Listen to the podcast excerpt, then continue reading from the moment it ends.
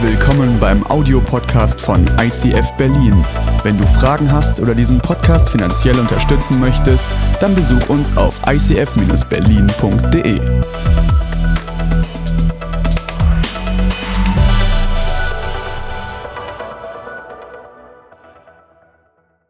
Heute geht es um ein Thema, es geht um das Thema Klimakrisen. Eine Herausforderung für uns, eine Herausforderung, wie ich für mich persönlich es angenommen habe. Und eine der größten Ängste, eine der größten Fragen, die die junge Generation hat, ist das Thema der Klimaveränderung. Und ich habe letztes Jahr im Rahmen von Fridays for Future habe ich so eine Anschuldigung gehört an die ältere Generation, wie, wie schlimm sie mit der Umwelt umgegangen sind. Und kurze Zeit später lese ich einen Artikel, wie viel CO2 produziert wird, allein durch die Serverfarmen, damit Netflix und andere Streamingdienste gewährleistet sind. Und dann geht die Frage los, wer ist denn jetzt schuld? Wer ist denn der größere Umweltsünder? Wir könnten uns gegenseitig die Sachen, die, die Schuld in die Schuhe schieben oder gemeinsam eine Lösung finden. Gemeinsam eine Lösung finden vor Herausforderungen, in denen wir jetzt gerade stehen. Und da ich kein Klimapolitiker bin, da ich nicht im Klimaschutz aktiv mitarbeite, mich nicht irgendwo bei Greenpeace engagiere, sondern Pastor bin und theologisch, möchte ich gerne auf einen Bibeltext eingehen und das paaren mit einem Interview von jemandem, der sich wirklich damit auskennt. Aber ich möchte gerne am Anfang einen Fokus legen mit einem Bibeltext und möchte drei konkrete Fragen an diesem Bibeltext stellen. Die erste Frage ist, was sagt der Text über Gott? Die zweite Frage ist, was sagt dieser Text über den Menschen und worin wird die leidenschaftliche Liebe von Jesus zu uns Menschen deutlich? Und vielleicht fragst du dich jetzt, wie kommst du auf diese drei Fragen? Was hat das mit Klimakrise zu tun? Was hat das mit Klimaschutz zu tun? Ich habe mich vor kurzem mit einem Freund getroffen und mit vielen Menschen telefoniert, wo wir uns über die Kraft des Evangeliums, die Kraft des Schöpfers unterhalten haben und sind genau an diesem Punkt gekommen. Und ich habe festgestellt, dass ich selbst und auch unsere Generation es verlernt hat, zu lesen hinzuschauen, zu betrachten, wirken zu lassen, in die Tiefe zu gehen, Dinge reifen zu lassen, gären zu lassen, um dann das, was wirklich in uns passiert, angestiftet durch Jesus, dem einen Namen zu verleihen. Und ich bin jemand, wenn ich einen Bibeltext lese, ich habe sofort eine Anwendung im Kopf. Wir sind eine anwendungsorientierte Kirche. Ich weiß sofort, was zu tun ist.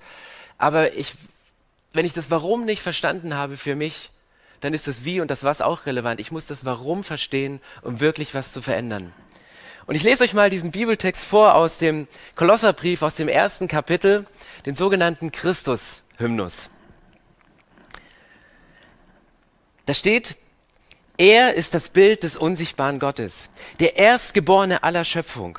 Denn in ihm ist alles im Himmel und auf der Erde geschaffen worden, das Sichtbare und das Unsichtbare. Es seien Throne oder Herrschaften oder Gewalten oder Mächte. Alles ist durch ihn und zu ihm hingeschaffen und er ist vor allem und alles besteht durch ihn. Und er ist das Haupt des Leibes der Gemeinde. Er ist der Anfang, der Erstgeborene aus den Toten, damit er in allem den Vorrang habe. Denn es gefiel der ganzen Fülle in ihm zu wohnen und durch ihn alles mit sich zu versöhnen, indem er Frieden gemacht hat durch das Blut seines Kreuzes. Durch ihn sei es, was auf der Erde oder was in den Himmeln ist. Was sagt dieser Bibeltext über Gott? Und wenn du hier genau hinguckst, dann ist das Erste, was hier über diesen Text, über Gott steht, in diesem Bibeltext steht hier, Gott ist unsichtbar. Du siehst ihn nicht. Du kannst deine Augen so weit aufreißen vor Begeisterung. Du wirst Gott nicht sehen. Du kannst deine Glotzen aufmachen. Du wirst nicht blicken, wer dieser Gott ist. Weil Gott braucht immer ein Display. Gott braucht immer eine Offenbarung. Gott braucht immer etwas, wodurch er sich zeigt, wodurch er sichtbar wird und wodurch wir Menschen ihn erkennen können. Aber dieser Text sagt über Gott, dass Gott in erster Linie unsichtbar ist. Kein Mensch sieht ihn und kein Mensch wird blicken, was er alles in seiner gesamten Fülle in sich verbirgt. Und das ist Nummer eins. Gott ist unsichtbar. Das zweite, was dieser Text über Gott persönlich sagt, er sagt, Gott ist der Schöpfer. Alles ist durch ihn und zu ihm hingeschaffen und er ist vor allem und alles besteht durch ihn. Und dieser Satz ist über Jesus gesagt, dass Gott Jesus benutzt während seiner Schöpfung. Und ich weiß nicht, ob die Dreieinigkeit von Vater, Sohn und Heiliger Geist, ob die von Beginn schon in erwachsener, ausgeprägter Form da ist. Und ich weiß auch nicht, was erwachsene, ausgeprägte Form bei Gott bedeutet. Und ich habe mir den Gedanken zugelassen, mir vorzustellen, Gott ist der liebende Vater, der seinen erstgeborenen Sohn Jesus erwartet und dann kündigt er sich so an und ich hatte sofort das Bild im Kopf von Eltern, die für ihr erstgeborenes Kind ihr Kinderzimmer einrichten. Die Schöpfung ist nichts anderes als das eingerichtete Kinderzimmer für Jesus. Wenn Eltern das machen, dann tun sie alles. Dann fangen selbst die handwerklich ungeschicktesten Väter an, irgendwelche Regale nach Anbaueinleitungen aufzubauen, haben immer Teile übrig, haben sich die Finger eingeklemmt oder draufgehauen. Die Frauen kramen meistens die XXL-T-Shirts ihrer, ihrer Väter raus, um sie sich überzustreifen, um dann die Decke zu streichen und es kleckst auf dem Boden und es sind so viele Sachen drin. Aber du unternimmst Sachen, die du normalerweise nie machen würdest. Und genau das passiert hier. Alles in der Schöpfung ist für ihn geschaffen, ist für den erstgeborenen Jesus geschaffen. Es ist kreiert. Gott sagt, wenn ich meinen Sohn auf diese Erde schicke, dann, dann kreiere ich das beste Umfeld und es soll so schön sein, es soll so funktional sein, es soll alles aufeinander abgestimmt sein, für die Augen, für die Sinne, für, für das Riechen, für, für alles muss es so sein. Und dann steht hier aber nicht nur, dass es für Jesus geschaffen ist, wie man ein Kinderzimmer für ein Kind einrichtet, sondern hier steht, dass es durch ihn geschaffen ist. Also irgendwie spielt Jesus dann doch schon eine Rolle, bevor für ihn etwas gemacht worden ist, dass es durch ihn geschaffen ist. Und es geht noch weiter, dass er gleichzeitig der Auslöser und der Ursprung ist, aber auch der Erhalter, weil alles besteht durch ihn. Das heißt, Jesus spielt in der gesamten Schöpfung eine so zentrale Rolle. Und wenn wir über Klimaschutz sprechen, kommen wir an Jesus nicht vorbei. Wenn wir über Klimaschutz diskutieren, kommen wir an Jesus nicht vorbei, weil er in der Schöpfung verwoben ist, weil er mit der Schöpfung, mit der Natur, mit dem Klima, mit uns Menschen, mit allem verwoben ist. Das heißt, was sagt dieser Text über Gott? Gott ist unsichtbar. Gott ist der Schöpfer. Und das Dritte, was dieser Text über Gott selber sagt, Gott selbst ist die gesamte Fülle. Gott selbst ist die Fülle. Und wenn du darüber nachdenkst, dass Gott die Fülle ist, dann, weißt du, was es auf ganz gut Deutsch gehört äh, heißt? Wenn du nach Erfüllung in deinem Leben suchst, wenn du in dir ein Loch spürst, eine Sehnsucht hast nach Erfüllung, kommst du nur durch Jesus an die Fülle ran. Weil Gott liebt es, seine Fülle in Jesus hineinzulegen. Er legt die komplette Fülle in Jesus rein. Wenn du Zugang zur Erfüllung findest, dann geht es nur über den Weg von Jesus, um bei Gott anzudocken.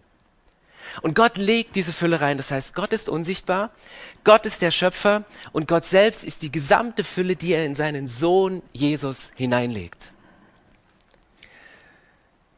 Was sagt der Text über den Menschen? Und wenn du hier reinguckst, erstaunlich wenig bis gar nichts. Also ganz ehrlich, der Mensch, der spielt hier in diesem Text eine absolut untergeordnete Rolle, eine absolut nebensächliche Rolle. Das Einzige, was dieser Text über den Menschen sagt, ist, dass der Mensch versöhnungsbedürftig ist. Hier ist nur die Rede davon, dass der Mensch versöhnungsbedürftig ist. Aber ist nur der Mensch versöhnungsbedürftig? Was steht hier genau? Hier steht, denn es gefiel der ganzen Fülle, in ihm zu wohnen und durch ihn alles mit sich zu versöhnen. Hier steht nicht nur, dass der Mensch versöhnungsbedürftig ist, sondern dass alles versöhnungsbedürftig ist. Das heißt, die komplette Schöpfung, all das, wo Gott seine Fülle, seine Kreativität, seine, seine Vorstellungskraft hineingelegt hat, ist versöhnungsbedürftig. Nicht nur der Mensch, sondern die gesamte Schöpfung, die gesamte Natur, unser komplettes Klima. Und vielleicht kennt ihr das, die Natur, sie stöhnt, sie ächzt, sie lechzt. Die Natur, die sehnt sich nach Wiederherstellung. Und bevor ich zu diesem Punkt komme, wie sich die leidenschaftliche Liebe von Jesus in diesem Text zeigt, möchte ich gerne jemanden einladen, der mit dem ich gerne ins Gespräch kommen möchte, wie diese Spannung aussieht, wenn wir als Christen an einen Schöpfergott glauben, der Jesus eingewoben hat in die Natur, in das Klima und wir Menschen vor globalen Herausforderungen stehen, die wir anscheinend nicht so einfach lösen können.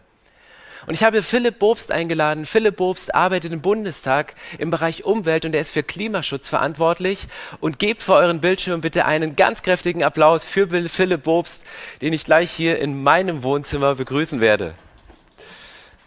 Hi Philipp. uh. Ey, ein fetter Applaus. Kann ihr noch mal? Ja, danke, sehr schön. Danke, sehr schön, ist gut, es reicht wirklich. Ja, du, schön, dass du da bist und dir die Zeit nimmst. Du Danke. arbeitest normal auch weiter, ne? Homeoffice und Co. und viele ja, Zoom-Meetings. Genau, viel viele Server. und ähm, wenn der Bundestag tagt, dann äh, müssen wir auch anwesend sein. Also es muss ja trotzdem weitergehen mit den Gesetzen. Ja.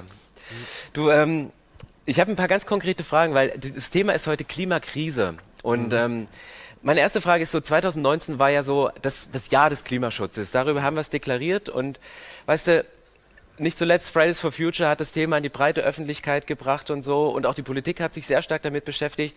Weißt du, kannst du uns mal kurz erläutern, wie sich die Klimakrise konkret äußert und welche groben Zusammenhänge sich so dahinter verbergen, so für, für pastorale Laien wie mich? Ja.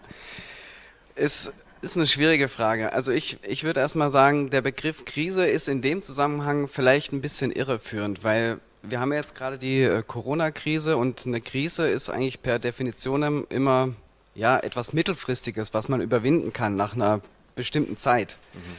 Also wir hoffen ja alle, dass äh, wir zum Beispiel nächstes Jahr die Corona-Krise überwunden haben. Beim Klima ist das nicht ganz so einfach. Also das ist ähm, ein komplexes System, es ist global und äh, deswegen würde ich fast sagen, ist es eine Daueraufgabe oder eine Menschheitsaufgabe sozusagen. Und ähm, also ich möchte es quasi noch erweitern, dass es wird uns immer beschäftigen und mhm. leider nicht nur die nächsten ein, zwei Jahre, sondern ja, die weiteren Generationen. Ähm, ja, ansonsten ganz konkret, äh, wie sich das äußert, das ist, ähm, sage ich mal, das ist Klimawissenschaftlern überlassen, dass äh, das Gros der Wissenschaftler sagt natürlich, äh, dass wir einen menschengemachten äh, Klimawandel haben. Ähm, und äh, unter dem Dach der Vereinten Nationen kann man das auch alles äh, nachlesen. Also da sind die besser, da verweise ich mal ans Internet. Aber für Deutschland betrachtet kann man sich das auch ganz schön schon plastisch vorstellen. Mhm. Ähm, wenn man sich die Temperaturkurven zum Beispiel anschaut, dann ist in Deutschland von 1881 bis 2018 die Jahresmitteltemperatur um 1,5 Grad gestiegen. Das mag jetzt nicht viel klingen, aber äh, das Problem ist, oder das sagen uns die Wissenschaftler, ist, dass es in dieser kurzen Zeit so schnell gestiegen ist. Mhm. Also das ist quasi neu und weist darauf hin, dass ja der Mensch da einen großen Anteil hat durch den Ausstoß von Treibhausgasen. Und wir sehen es auch an den Sommern, Dürre äh, Sommer äh, 2003, 2018 und 2019 waren mit Abstand die wärmsten Sommer seit Beginn der Wetteraufzeichnungen in Deutschland. Also ähm, äh, es wird immer spürbarer und ähm, das offenbart aber gleichzeitig auch in Anführungsstrichen das Problem, weil Klima reagiert sehr äh, spät oder zeitversetzt. Also das heißt, wir können jetzt noch gar nicht abschätzen, was unser Verhalten in 30 Jahren vielleicht auslöst. Und ähm, das macht es so schwer greifbar, ähm, auch für die Politik, da die richtigen ähm, Weichen zu stellen, sage ich jetzt mal. Und speziell in Deutschland noch ähm, kann man sagen, ist es eine sehr emotionale Debatte. Also äh, wir sehen es auch im Bundestag. Wir haben alle Meinungsbilder dort vertreten, von welchen die sagen, der Mensch hat überhaupt keinen Anteil am, am Klimawandel, äh, bis hin zu denen, die sagen, äh, Klimaschutz muss quasi über allem stehen. Also wir brauchen jetzt nur noch Klimaschutzpolitik und alles andere ist. Nonsens. Also wir haben das breite Spektrum und ähm, ja, das ist eben sehr emotional und weil es in die Lebensbereiche der Menschen eingreift auch. Also ich finde schon, die Politik wird ja schon sehr stark von der Opposition und auch von, von Medien und der Öffentlichkeit sehr kritisch begleitet. Ist natürlich auch die Aufgabe von, von Medien, die sie haben. Aber so Klimaschutzpolitik scheint in der Bundesregierung so, so wenig oder gar nichts damit zu tun haben. Das kriege ich immer wieder gespiegelt, dass Leute sagen, ja, die machen ja nichts, da läuft ja nichts. Also kannst du das bestätigen, dass nichts läuft? Oder was wird derzeit konkret gegen Klimawandel unternommen? Auch das ist schwer zu beantworten, weil es ist für jeden natürlich, jeder hat einen anderen Fokus auf Politik. Jeder erwartet sich etwas anderes von Politik. Ne? Also es gibt jetzt gerade in der Zeit ähm, die Unternehmer, die wollen, dass die Politik sich erstmal darum kümmert, dass es wieder losgeht oder dass äh, die, äh, ja, die Beschäftigung wieder anläuft. Mhm. Ähm, Landwirte haben die ähm, äh, Anforderung an die Politik, dass da viel getan wird. Kulturschaffende genauso. Also ähm, und jemand, der sich natürlich in dem Bereich Klimaschutz engagiert, der sagt, ähm, ja, aber Klimaschutz ist doch wichtig. Mhm. Also ich will sagen, äh, es ist immer eine Abwägungsfrage für Politik und das macht es eben ähm, auch so schwierig. Ähm, und es ist auch ganz schwierig, wenn man sich nur den Umweltbereich anschaut, dann könnte man meinen, okay, das ist ziemlich wenig, aber das ist auch zu kurz gegriffen, weil ganz viele Ministerien, also nicht nur das Umweltministerium beschäftigt sich mit Klimaschutz und da den Überblick zu behalten, ist selbst für mich, der sich da täglich mit beschäftigt, sehr schwer. Also vielleicht nur ein paar Beispiele.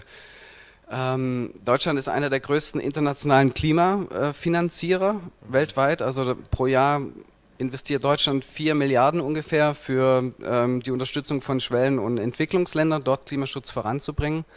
Ähm, Deutschland hat jetzt letztes Jahr ein Klimaschutzgesetz zum Beispiel verabschiedet, wo wir unsere Ziele, also Klimaziele zur Einhaltung des Pariser Klimaabkommens ähm, rechtlich verbindlich ähm, kodifiziert haben. Und wenn wir da auf dem falschen Weg sind, dann muss die Regierung also ein Sofortprogramm machen, dass das ähm, quasi wieder auf den Zielerreichungspfad kommt. Also da sind schon äh, viele Sachen gemacht worden und auch ein Klimaschutzprogramm bis 2023 54 Milliarden. Also das, ich überlasse das mal jedem selber, mhm. ähm, das zu beurteilen, ob das zu viel oder zu wenig ist, ähm, ist schwierig, ist subjektiv und eine Ansichtssache. Mhm. Ähm, wir sind ja hier in der Kirche und das ist für mich also auch eine Herausforderung zu sagen, wir sind Teil dieser Gesellschaft, wir leben, wir sind, wir leben in Deutschland auch in dieser Politik. Wir, über was ich gerade gesprochen habe, es hat eine andere Herausforderung. Wie kriegen wir das zusammen, wenn es wirklich so eine Querschnittsaufgabe ist über verschiedene Lebensbereiche? Ähm, wie kriegt man das alles unter einen Hut? Weißt du, Politik, das eigene Leben. Was können wir als Christen auch tun, die wir an einen Schöpfergott glauben und dem Mehrwert zumessen, vielleicht als andere oder vielleicht auch nicht? Ähm, kann auch sein. Also was, was können wir konkret tun? Also ich fange mal mit der Politik an. Das ist natürlich ganz schwierig. Ich hatte ja schon gesagt, das ist immer eine Abwägungsfrage. Und ähm, es gibt da ein Prinzip in der Politik, das meiner Meinung nach, das ist jetzt wirklich auch nur meine persönliche Meinung, ähm, da ganz gut passt. Das ist das Prinzip der Nachhaltigkeit. Mhm. Nachhaltigkeit wird häufig so verstanden, dass es nur um Ökologie geht, also um die Umwelt, aber das ist nicht ganz richtig. Es gibt mehrere Dimensionen von Nachhaltigkeit, also auch die soziale Dimension und auch die ökonomische. Mhm. Und das ist genau der Spagat, den wir, glaube ich, äh, hinbekommen müssen, dass wir bei politischen Maßnahmen immer diese drei Dimensionen im Blick haben. Also jetzt mal überspitzt gesagt, ähm, Klimaschutz darf nicht dazu führen, dass ähm, massenhaft Arbeitsplätze wegfallen oder manche Menschen sich ähm, äh, bestimmte Sachen aufgrund des Klimaschutzes nicht mehr leisten können. Also wo wir dann diese Spaltung in der Gesellschaft bekommen zwischen arm und reich sogar vielleicht. Mhm. Ich glaube, das, das muss ein Handlungsprinzip sein. Ähm, und natürlich, äh, dass wir global äh, weiterkommen. Das ist, ich meine, jeder sieht es, wir haben jedes Jahr Klimakonferenzen und jedes Mal ist ein kleiner Schritt getan, aber das ist natürlich nicht das, was die Menschen sich auch davon erhoffen. Und das macht es natürlich auch schwierig, wenn andere Länder das anders beurteilen als jetzt Deutschland zum Beispiel. Im Alltag ist es, ähm, äh, da gibt es mannigfaltige Sachen. Also das reicht von der Mülltrennung bis hin zur Nutzung des Fahrrads, wenn es der Weg zulässt oder das Wetter, ähm, bis über, dass man seinen Flug, der sich nicht vermeiden lässt, ähm, kompensiert über, über ein Projekt in Entwicklungsländern. Also da gibt es wirklich ganz, ganz viele Sachen ich denke, das muss jeder für sich auch rausfinden. Wo ist es praktisch im Alltag gut integrierbar? Mhm. Und ich würde uns als Christen raten, dass wir andere da auch nicht für ihren Lebensstil ähm, ja, verurteilen. Das passiert manchmal leider, weil das spaltet auch wieder die Gesellschaft und führt nicht dazu, dass wir äh, Gemeinschaft da ähm, äh, vorankommen in dem Bereich. Und als Christen, du hattest ja von der unsichtbaren Welt gesprochen, das fand ich sehr gut. Ähm, wir legen viel im, im, Gebet vor Jesus und vor Gott hin und ähm, warum da auch nicht den Klimaschutz mhm. äh, vor Gott äh, im Gebet hinlegen und ähm, ihm das zutrauen auch, ähm, dass er da auch einschreitet. Und als Christen sind wir natürlich immer aufgerufen, auch für die Regierenden mhm. äh, zu beten und ähm, ich denke, das ist der Beitrag, den jeder mhm. Einzelne leisten kann. Hey, vielen, vielen Dank. Und genau das würde ich machen. Also lasst uns, lasst uns für die Regierenden beten. Und ich wünsche dir Gottes Segen für deine Arbeit, für dich, für deine Kollegen. Bleib daran verbunden und genau, vielen, vielen herzlichen Dank für diese Gerne. Infos und bis zum nächsten klaren Mal. Fakten. Genau. Dankeschön. Ciao, Philipp. Tschüss. Also wenn einer global denkt, dann, dann, dann ist es Gott, weil Gott überblickt nicht nur den Moment, sondern er und in dem Moment die gesamte Erde, sondern Gott überblickt global auch die Zeiten, die gewesen sind und das, was sich langfristig entwickeln wird. Und deswegen ist es die Herausforderung und sich dem Klimaschutz zu, zu widmen und Verantwortung zu übernehmen. Und ich finde es gut, konkrete Punkte zu machen und ich persönlich bin herausgefordert von meinen eigenen Kindern. Also, dass ich mit Fahrrad und Jutebeutel zum Bäcker fahre, das, Das soll was heißen. Aber es ist gut und ich musste das Warum dahinter verstehen, weil ich will nicht einem Trend folgen, nur weil es alle so machen, mache ich das so. Und mir, mir hilft als Pastor zum einen, mich mit Menschen zu verbinden, die wirklich Know-how haben aus dem Leben, wo sie dran sind, auch ein Verständnis zu haben, auch nochmal nachzufragen, nicht jeder Meinung irgendwie zu glauben, sondern die Meinung zu prüfen im Licht der Bibel. Und ich möchte nochmal einen ganz kurzen Fokus setzen, wie wir das einbetten können in unser, unser konkretes Leben. Wenn du den Gesamtkontext der Bibel anguckst, dann ist immer wieder die Rede von der Schöpfung. Nicht nur am Anfang, als Gott Dinge schuf, sondern auch in dem Psalm, im Mittelpunkt der Bibel, ist die Rede von Schöpfung. Und das Interessante ist, im Gesamtkontext der Bibel, in dem Psalm wird die Schöpfung immer als Kunstwerk und nicht als Verbrauchsgegenstand äh, erläutert. Es ist immer ein Kunstwerk, wo Gott sich hinstellt, wo er etwas formt, wo er seinen Geist einhaucht, wo er mit, mit der er spricht mit der Schöpfung, wo er etwas kreiert. Und seitdem ich dieses, diesen Blick habe, dass die Schöpfung ein Kunstwerk und nicht ein Verbrauchsgegenstand ist, dann gehe ich mit viel offeneren Augen durch, durch den Wald wir haben so eine Bahnstrecke hinterm Haus und ich freue mich über jede Birke, die sich über diese stillgelegte Bahnstrecke rauswindet. Ich freue mich über die Augenfarben meines Gegenübers, wenn ich ihm im Gespräch in die, in die Augen schaue. Ich freue mich über so viele schöpferische, kreative Details, wo ich sage, da hat sich jemand richtig Gedanken gemacht. Der Schöpfer saß da, er hat geformt, er hat kreiert, er hat gesprochen, der hat gehaucht. Und ich sehe die Schöpfung mehr und mehr als ein Kunstwerk eines Schöpfers. Meine Frage an dich ist, wie gehst du mit einem Kunstwerk um? Wie betrachtest du ein Kunstwerk? Wenn du in ein Museum gehst, wenn du Geld für etwas ausgibst, was im Zentrum deiner Wohnung stehst, welchen Wert misst du ihm bei?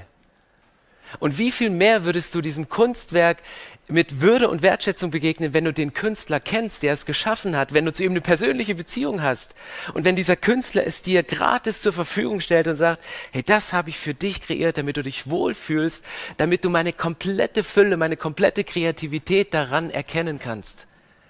Ich merke, das hat bei mir einen absoluten Unterschied gemacht in einem Leben. Und Gott behandelt uns Menschen als seine Kunstgeschöpfe. Gott spricht mit uns. Und die Frage ist, warum spricht Gott mit seiner Schöpfung? Warum interagiert Gott mit der Schöpfung? Weil er eine Beziehung zu uns möchte. Gott möchte eine Beziehung zu uns, deswegen spricht er mit uns. Deswegen haben wir die Chance, mit Gott zu sprechen, in einer Verbindung mit ihm bleiben. Warum hat Gott am Anfang den Menschen nach seinem Bilde geschaffen? Weil Gott möchte, dass sich seine Herrlichkeit durch uns widerspiegelt. Gottes Fülle, Gottes Unsichtbarkeit braucht ein Display. Und wenn du mit Jesus lebst, wenn du die Fülle von Jesus in dein Leben aufgenommen hast, sie in dir drin ist, ist dein Leben automatisch ein Display der Herrlichkeit von Gott. Dann spiegelst du als sein Geschöpf ein Stück von dem Urgedanken wider, wie er sich geschaffen, wie er dich geschaffen hat. Und warum sagt Gott am Ende der Schöpfung, an jedem Tag, es ist gut, was ich geschaffen habe. Es ist gut. Warum sagt Gott immer wieder, es ist gut, es ist gut, es ist gut? Gott ehrt seine Geschöpfe. Gott ehrt seine Geschöpfe. Er spricht ihnen einen Wert zu. Und warum muss Gott uns sagen, dass wir gut sind? Weil wir uns selten so fühlen. Und manchmal fühlen wir uns so, als wären wir gut.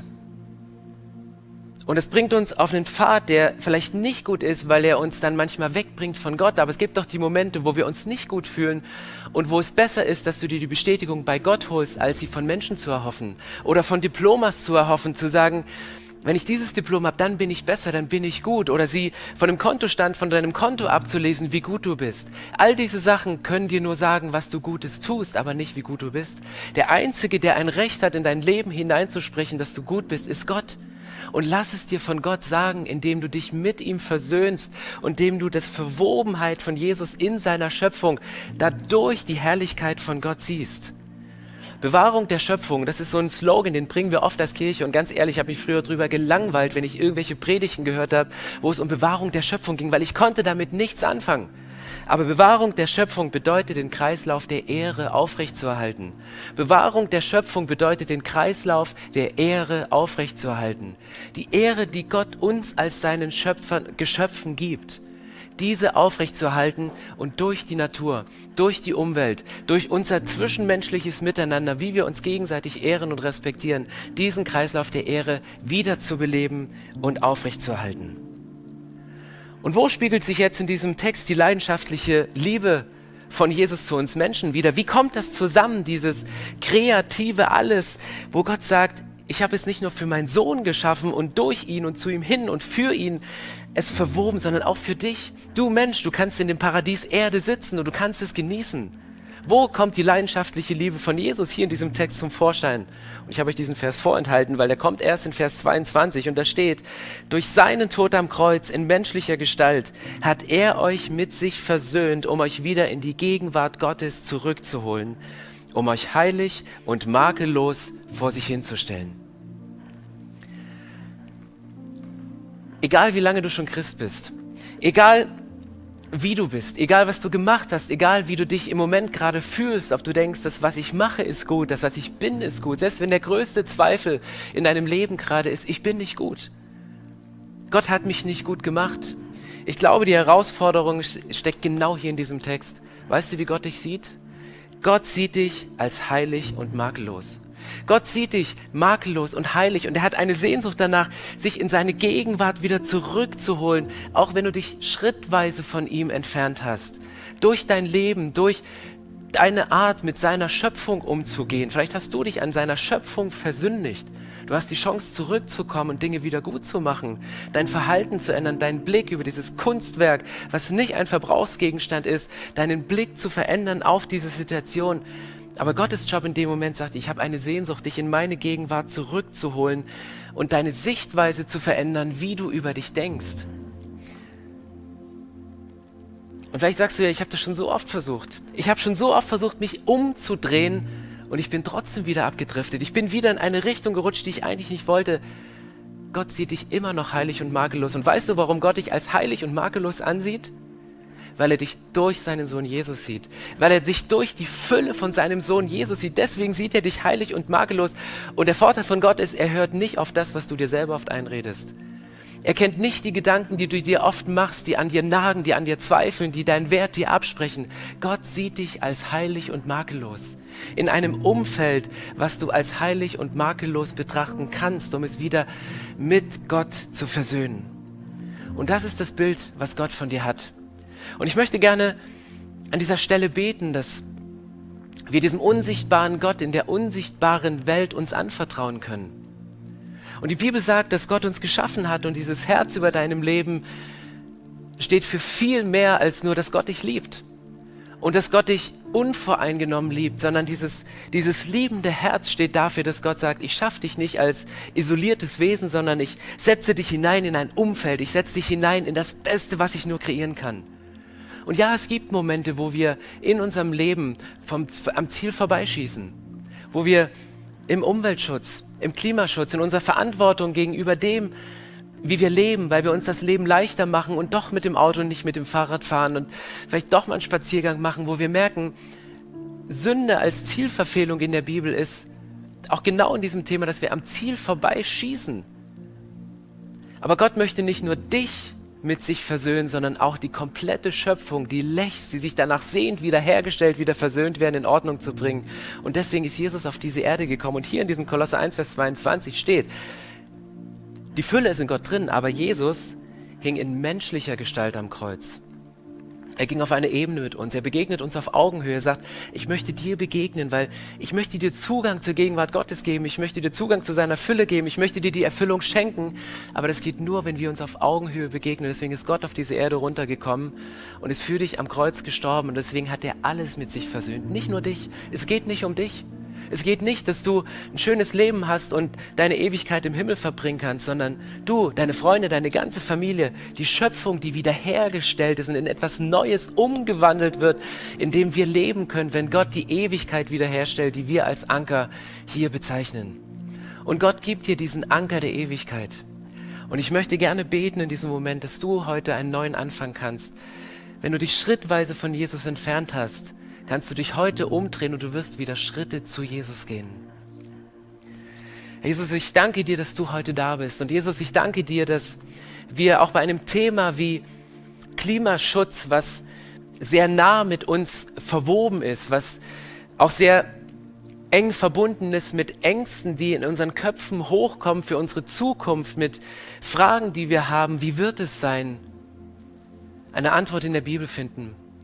Und Jesus, ich danke dir, dass du der Ursprung und das Ziel und der Erhalter der Schöpfung bist, dass alles für dich geschaffen ist, dass alles durch dich geschaffen ist, dass alles zu dir hingeschaffen ist und dass du verwoben bist mit der Schöpfung, mit der Natur, mit jedem Windhauch, mit jedem Atemzug, mit jedem Schilf, was sich im Wind bewegt, mit jeder Welle, die, die sich auf dem Meer ein Lichtspiel kreiert. Jesus, es gibt so viele Details, wo wir deine Fülle dran erkennen können. Aber du willst nicht nur die Schöpfung mit dir versöhnen, sondern auch uns. Und Jesus, deswegen kommen wir zu dir als deine Geschöpfe, als deine Kinder. Und ich möchte dich um Vergebung bitten, wo wir uns an der Natur versündigt haben. Ich möchte dich um Vergebung bitten, wo wir uns an uns selbst versündigt haben, wo wir anders über uns gedacht haben, als du über uns denkst. Ich möchte dich um Vergebung bitten, wo wir schuldig geworden sind an Menschen, an eigenen Kindern, an unseren Eltern, an der Generation vor uns, denen wir Schuld in die Schuhe schieben oder an der Generation nach uns, die wir verantwortlich machen, dass Dinge nicht so sind, wie, wie sie uns vorstellen und wie sie nach deiner Ordnung richtig wären.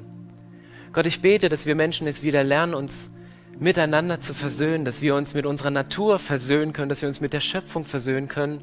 Und wir wollen heute den ersten Schritt gehen und möchten uns mit dir versöhnen. Danke, Jesus, dass du auf diese Erde gekommen bist. Danke, dass du am Kreuz gestorben bist und nicht distanziert ein Bild gemalt hast von einem herrlichen Gott, sondern dass du auf, als in menschlicher Gestalt dort hingst um uns in die Augen schauen und zu sagen, egal welch, wie viele Schritte du von mir weggelaufen bist, heute ist der Tag, wo du dich umkehren kannst zu mir und wieder mit einem großen Schritt zu mir zurückkommen kannst. Jesus, ich danke dir, dass du, dass, dass du uns liebst. Ich danke dir, dass unsere Schuld vergeben ist, dass die Schuld vergessen ist, wenn sie dir bekannt, wenn wir sie dir bekannt haben. Und ich danke dir, Gott, dass du eine Ewigkeit mit uns leben kannst und willst und dass du dich auf nichts sehnlicher freust, als uns in deine Gegenwart zurückzuziehen. Und das nicht erst in unserer Ewigkeit, sondern mitten in der Woche. Wenn wir die Bibel aufschlagen und dich darin erkennen. Wenn wir durch die Natur gehen und die Verwobenheit von deiner Identität, Jesus Christus, in der gesamten Schöpfung sehen. Bitte öffne uns die Augen nächste Woche, dass in jedem Moment, wo wir Berührung haben mit unserer Umwelt, mit unserer Natur, dass wir dich sehen und dass wir dich als den Schöpfer und den Kunsthandwerker in aller Dankbarkeit dir begegnen können und dich groß machen und mit einem jubelnden Herzen durch unseren Alltag gehen. Jesus, ich danke dir, dass du da bist und ich danke dir, dass du durch dein Wort heute gesprochen hast. In Jesu Namen. Amen.